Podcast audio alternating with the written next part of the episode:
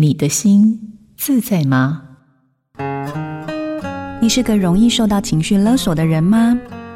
在家庭当中，当父母对你提出要求，你却怕破坏关系而无法拒绝。我觉得你可以试着做的是维持关系连结的不合作运动，也就是拒绝要求，而不是拒绝父母，并同时试出关心来保有连结。例如，爸妈，天气冷了，记得加件外套，或早点睡哦等话语来传达关怀。当他们发现你保持着不合作的立场，但依旧是爱着他们的孩子，父母就可能会调整姿态，学习去适应关系的改变了。我是心理师吴佩莹，印心电子陪您找回心灵的平静与幸福。